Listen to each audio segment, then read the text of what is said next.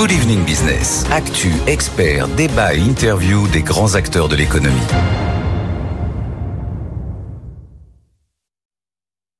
La sécheresse aura-t-elle eu les effets redoutés sur la production de céréales? A priori, les moissons s'annoncent meilleures que prévues sur le blé notamment. On va le vérifier tout de suite. Bonsoir Céline Imar. Est-ce que vous m'entendez? Céline Imar, bonsoir. Alors, est-ce que vous êtes avec nous Alors, normalement, vous devriez m'entendre. Bonsoir Imar. Bon, merci d'être d'être avec nous. Vous êtes la porte-parole d'Intercéréales. Euh, vous êtes vous-même euh, agricultrice dans le Tarn. Euh, je le disais il y a un instant, la production française de, de blé tendre devrait en principe être cette année au-delà des moyennes, en tout cas des moyennes de ces cinq dernières années. elles sont, je crois, ces récoltes quasi terminées et sont au, au rendez-vous en qualité, a priori, et en quantité. Près de, de 36 tonnes, c'est ça? Alors, on est sur un rendement moyen de 75 tonnes par hectare. C'est à peu près 5% de plus que la moyenne des dix dernières années. Euh, il y a des disparités très fortes entre les régions et notamment dues aux aléas climatiques.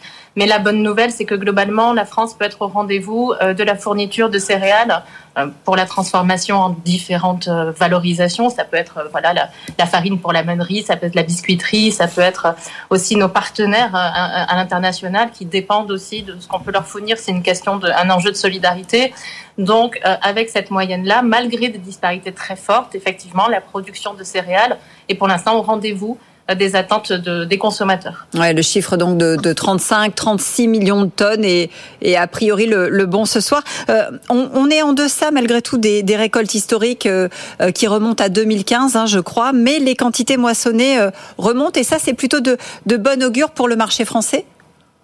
Oui, c'est de bon augure pour le marché français. C'est surtout euh, en termes de filière.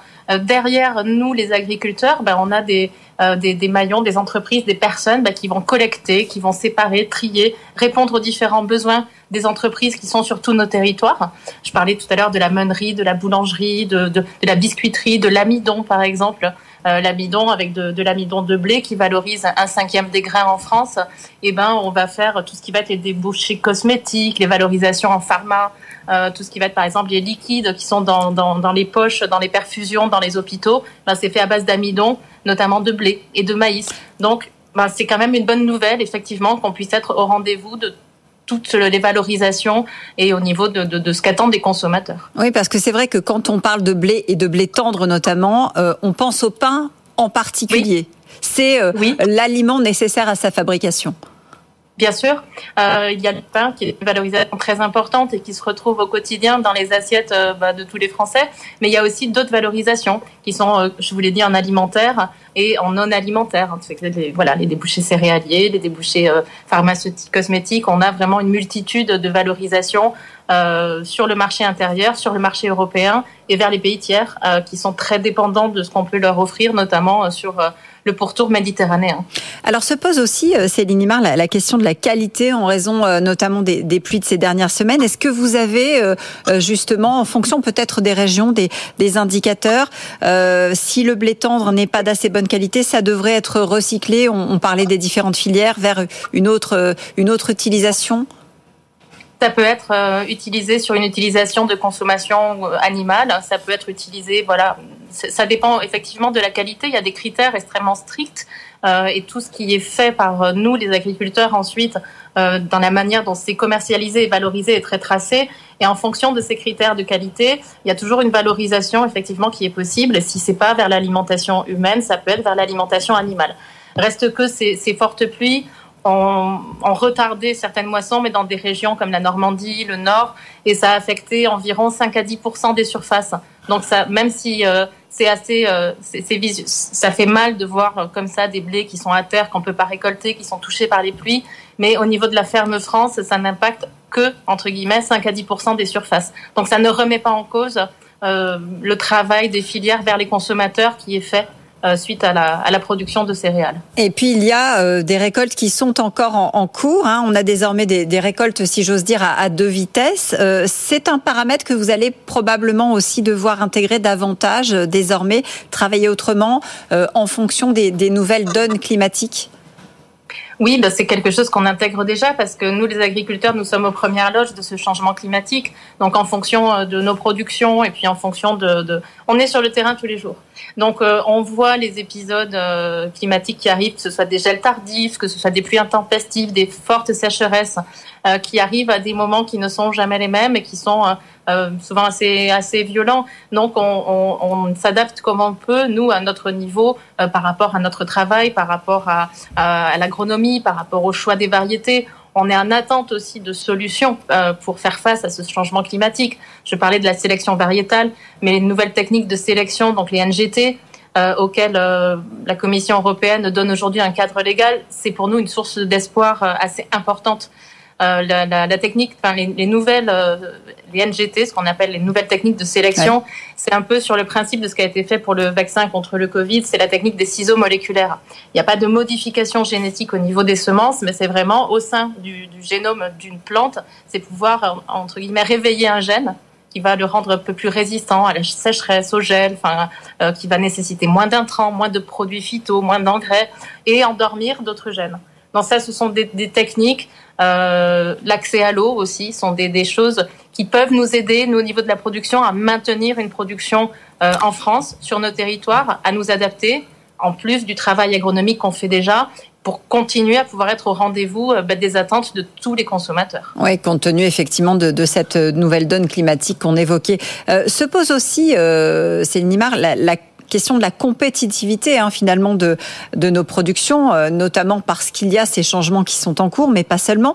Euh, je pense évidemment au blé russe notamment. Est-ce que cela va avoir des effets sur, sur nos exportations en, direction, tiens, par exemple, du, du Maghreb qui était euh, un de nos débouchés? Ça reste une de nos valorisations. Le Maghreb, ce sont des partenaires historiques. Euh, donc euh, là, on a la, récolte en quantité suffisante pour pouvoir fournir nos partenaires euh, traditionnels. Après, la, récolte russe, bah, elle a été assez exceptionnelle en céréales l'an dernier. Elle reste très très bonne cette année. voilà. Y a, la, question se pose par rapport à, la guerre en Ukraine des, des corridors et des exportations, mais globalement, par différents cheminements, euh, les pays tiers pourront être fournis. En tout cas, nous, nous serons au rendez-vous de nos partenaires traditionnels. Ouais, vous évoquiez euh, la, la, guerre avec l'Ukraine. Hein, euh, justement, il y a 40 000 tonnes de, de, céréales qui ont été endommagées, pas plus tard qu'hier, euh, lors des attaques menées euh, sur les installations sur le Danube. depuis la fin de l'accord, il y a un mois maintenant, la Russie a repris en fait hein, les différentes attaques en, en, mer Noire. Et ça a aussi forcément, forcément, un effet sur les marchés et sur les prix, notamment du blé. Alors, en termes de quantité, par rapport à ce qui a été euh, exporté l'an dernier, euh, il y a quand même euh, l'Europe s'est beaucoup mobilisée pour ouvrir d'autres corridors et des alternatives, et vous l'avez dit par le Danube. Après, reste que effectivement, on est dans un contexte géopolitique fragile, mais entre la partie terrestre, donc ce qui va sortir par train, ce qui va sortir par camion, et le développement de ce nouveau corridor sur le Danube, on devrait pouvoir continuer à sortir d'Ukraine environ 75% de ce qui était sorti l'an dernier par le corridor classique qui n'a pas été renouvelé. Donc en termes de quantité, ça devrait, il y a toujours un impact, euh, mais il y a quand même des céréales qui vont continuer à sortir d'Ukraine, même si on est dans un contexte risqué où il faut que ben, les marchandises sortent, il faut que les assurances se mettent en place, il faut que la logistique tienne, et ça devrait pouvoir, euh, voilà. En termes de prix, euh, ça a eu un impact à la hausse, la, la, le non-renouvellement de l'accord par la Russie a eu un impact à la hausse sur les céréales. Mmh. Ça, c'est les cours ont rechuté derrière parce qu'on a ces alternatives sur le Danube. Donc il y a un petit peu de volatilité, mais voilà, ça ne fait pas augmenter les prix de façon exponentielle. Euh, il y a une autre problématique qui manifestement euh, vous préoccupe, euh, vous les, les, céréaliers, c'est la saturation des, des, capacités de stockage. Est-ce que ça peut aussi avoir une incidence justement sur, sur les exportations? Aujourd'hui, on ne rencontre pas de réels problèmes sur les capacités de stockage. C'est le, le, travail le plus euh, difficile, entre guillemets, ou le plus, le plus délicat, c'est vraiment euh, de, de, de, constituer des lots. C'est de trier, euh, c'est de constituer des lots en fonction de la qualité, ce que je vous disais tout à l'heure. Ça, c'est mm -hmm. le travail des collecteurs qui vont pouvoir correspondre aux différentes valorisations. Aujourd'hui, c'est ce travail-là qui se fait c'est pas une saturation de l'espace en soi, mais c'est vrai que toute la récolte arrive au même moment et que c'est là que se mettent en route euh, les différents acteurs, collecteurs, pour pouvoir euh, bah, faire ce travail en un laps de temps très court, pour pouvoir euh, bah, fournir et, alimenter toutes les valorisations. On a beaucoup parlé du, blé, notamment du blé tendre. Sur le, blé dur, là, je crois que les, regards sont en ce moment tournés davantage vers le, Canada. Les récoltes là-bas n'ont pas encore commencé et les prévisions ont été, il me semble, revues à la baisse. Est-ce que ça va avoir un, effet justement collatéral chez, chez nous? Alors, non, un effet collatéral au niveau de la consommation, non. Reste que le blé dur, c'est un marché assez particulier puisque c'est le blé dur, il est transformé en semoule et, en pâte, en, gros, hein, si je dois euh, donner la, vision du fil. Et euh, sur le blé dur, au niveau mondial, c'est le Canada qui fait à peu près 80% de la production. Donc c'est vrai que c'est un pays qui fait un peu la pluie et le beau temps sur le marché du blé dur qui est euh, moins transparent que le marché du blé tendre. Donc aujourd'hui, effectivement, les prévisions de récolte du Canada ont baissé progressivement. Elles sont passées de 6 millions à 4 millions. Et puis sur les marchés euh, producteurs, sur les agriculteurs producteurs traditionnellement de blé dur en Europe et au Maghreb, les récoltes ont été très mauvaises parce que le blé dur est une plante assez sensible. Euh, en Espagne, il y a eu des, sécheresses, des phénomènes absolument euh, violents de sécheresse. Il y a eu des inondations sur l'Italie. Donc globalement, c'est vrai qu'on se retrouve aussi avec une production de blé dur qui est plus faible globalement. Euh, reste qu'il y a euh, des phénomènes de substitution qui peuvent être mis en place par les industriels. Enfin, le marché s'adapte et les industriels s'adaptent euh, aujourd'hui sur, sur les conséquences au niveau des consommateurs français. Il n'y a pas de conséquences prévisibles par rapport à la disponibilité en semoule ou en pâte. Céline Imar, on a beaucoup parlé du, blé, blé tendre, blé dur. concernant les, autres céréales, quel est l'état des lieux en France Je pense à l'orge notamment, au maïs aussi? Les orges ont aussi connu une bonne récolte. Les valorisations, que ce soit en orge brassicole, donc pour faire la bière, euh, ou en orge fourragère, donc pour l'alimentation des animaux, ont été tout à fait correctes en rendement et en qualité, euh, globalement à l'échelle du territoire.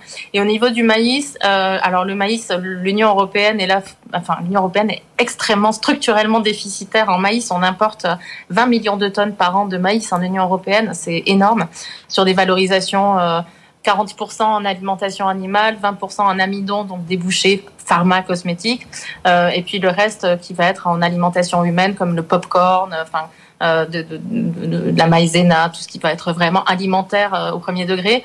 Donc là, on est structurellement déficitaire. Après, la France fait sa part du, du travail.